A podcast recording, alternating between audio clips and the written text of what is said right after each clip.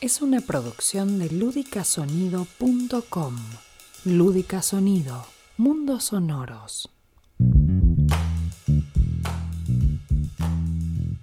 ¿Qué tal amigos? ¿Cómo andan? Bienvenidos al último episodio de esta segunda temporada, episodio número 12 de Mejor Prevenir que Llorar, episodio final de esta edición de verano con la que junto a Gabriela Pastori le hemos dado herramientas legales prácticas para el desarrollo de sus negocios. En realidad yo conduzco el evento, en realidad ella es la que sabe y ya le damos la bienvenida a Gabriela Pastori, la abogada asesora de negocios, la titular del estudio Pastori Buró. Hola Gaby, ¿cómo va eso? Hola Nico, fantástico y sorprendida, qué rápido pasó esta edición de verano. Es impresionante, es impresionante. Eh, eh, temporada que tuvimos eh, un montón de invitados. Ustedes lo pueden revisar ahí en las plataformas de podcast. Pero hoy vamos a hablar de algo muy importante como para cerrar esto y repasar un poco toda la temporada que tiene que ver con las creencias, ¿no, Gaby? Cosas que quizás no le habíamos prestado atención y es fundamental, ¿no? Creencias e imposturas.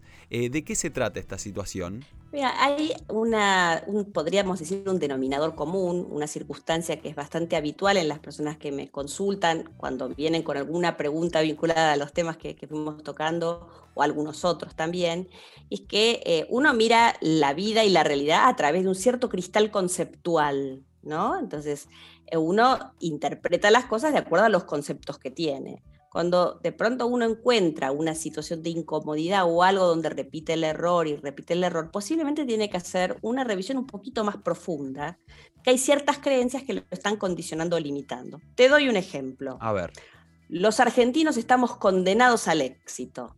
¿Te suena esa frase? Sí, sí, por supuesto. ¿Cómo se pone encima hoy en día, no? Justamente en estas semanas.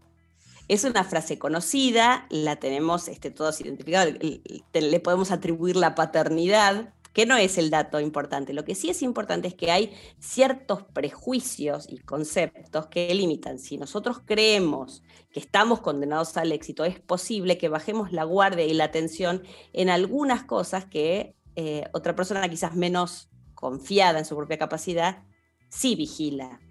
Entonces, uno pierde la oportunidad de buscar la excelencia porque asume que ya es Batman.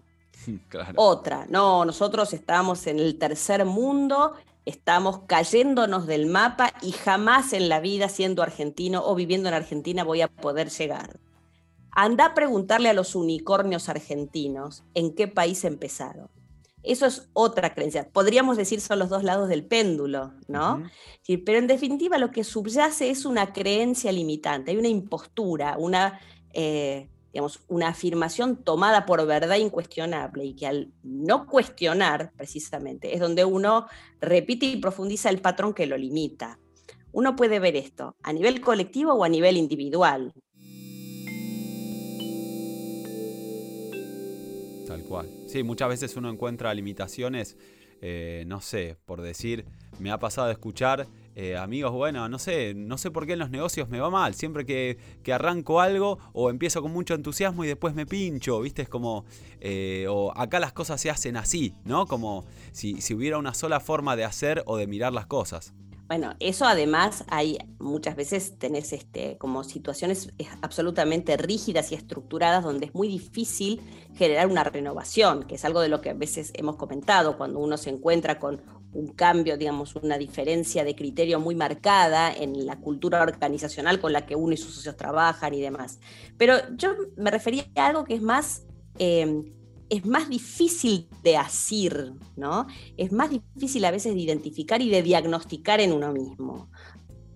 Hay mujeres que quizás dicen, no, bueno, porque yo estoy en un mundo donde los machismos y donde determinadas cosas a mí me, me, me limitan mucho por la condición de ser mujer. Yo conozco mujeres muy exitosas, conozco varones que de pronto, por otras razones, dicen, no, qué sé yo, porque yo soy hincha de River, entonces en un mundo donde eh, la mitad más uno es de boca, entonces no puedo llegar a determinadas cosas. Lo más importante, mira, yo era bastante chica y una persona de, mi círculo de, afectos decía algo que me impactó mucho. Decía, no existe la profesión lucrativa, existen las personas lucrativas.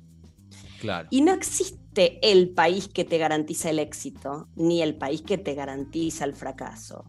Es muy probable que puedas decir, hay países que te la hacen más difícil. Sí, es posible. Ahora, aún así, también lo vimos, que a veces la tensión, la incomodidad, es lo que te despierta la creatividad y te permite llegar a lugares insospechados, ¿no? Entonces, en definitiva, lo que yo quiero decir con todo esto es que eh, uno puede darse explicaciones que tranquilizan y que propician el estancamiento en el estado en el que está. Si yo digo, y bueno, pero estamos en Argentina, el tercer mundo, la Argentina está mal, entonces yo no puedo aspirar a determinadas cosas y con eso me tranquilizo, no voy a revisar si en mi conducta individual tengo cosas para mejorar o hay un aspecto con, no sé, por decirte, con el tema del manejo de mis costos, si yo estoy realmente reteniendo el talento, si estoy aprovechando las oportunidades que el mercado me marca. Si yo no hago ese trabajo porque me quedo confiada que no, es una cuestión del contexto lo que me limita, no voy a crecer. Ahí te, te afirmo, nunca voy a crecer. Y también voy a vivir posiblemente muy frustrada si yo vivo convencida, como te digo, de que en realidad yo estoy en el lugar más maravilloso, estábamos condenados al éxito, la Argentina tiene los cuatro climas y todas estas cosas que, que se repitan y que son ciertas, pero que en definitiva no garantizan que un empresario argentino vaya a tener más éxito que un empresario de Japón. Entonces el mensaje optimista quizás que yo quiero dar con todo esto es que todos los seres humanos podemos hacer una profunda revisión de conceptos, una profunda revisión de conceptos y una eh, reflexión profunda de cuáles son nuestras metas en los negocios y en la vida, hacia dónde queremos dirigirnos, cuál es para nosotros la visión arquetípica de negocio al que aspiramos y la visión arquetípica de lo que es un ser humano, cómo queremos vivir. Porque tampoco se trata de ser un digamos, empresario súper exitoso con seis infartos y 18 stents. Perfecto, Gaby. Fundamental, ¿eh? Fundamental eh, eh, estas preguntas que haces y dejarle a la gente también eh, pendiente eso, ¿no? Una revisión, palabras, ¿no? Como que fueron dialogar, comunicar, ¿no? Eso también entre los pares, primero hacia uno y después dentro de las organizaciones, ¿no? Un, un poco de lo que fuimos tocando en los diferentes episodios. Y sobre todo que para que todas estas situaciones que sentimos que nos limitan, para poder trascenderlas y para poder crecer como seres humanos y como gente de negocios, lo que hay que hacer es animarse a hacer esa conversación incómoda que hemos mencionado tantas veces con uno mismo. ¿sí? Tener esa precisión en la definición de por dónde nos aprieta el zapato y no estamos pudiendo avanzar. Perfecto, buenísimo Gaby. Recuerden amigos que a partir de marzo está abierta la invitación que veníamos haciendo de que puedan tener una consulta gratuita con la abogada, con Gaby, para eh, bueno, reforzar y profundizar estas temáticas. Se tienen que escribir a info.pastoriburó.com y también la pueden contactar a Gabriela a través de su Instagram personal que es arroba pastorigabriela. Gaby, ¿qué decir? Ha sido un placer haber este, llegado a, esta final, a este final de segunda temporada y seguramente estaremos este, haciendo una tercera, así que a los demás estén muy atentos.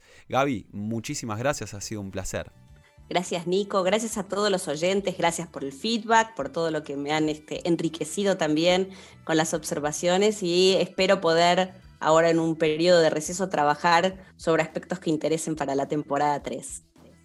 Buenísimo. Muchas gracias amigos por haber estado atentos. Esperamos que lo hayan disfrutado y nos encontramos quizás, probablemente muy pronto para la tercera temporada. Hasta aquí llegó la segunda de Mejor Prevenir que Llorar. Hasta la próxima.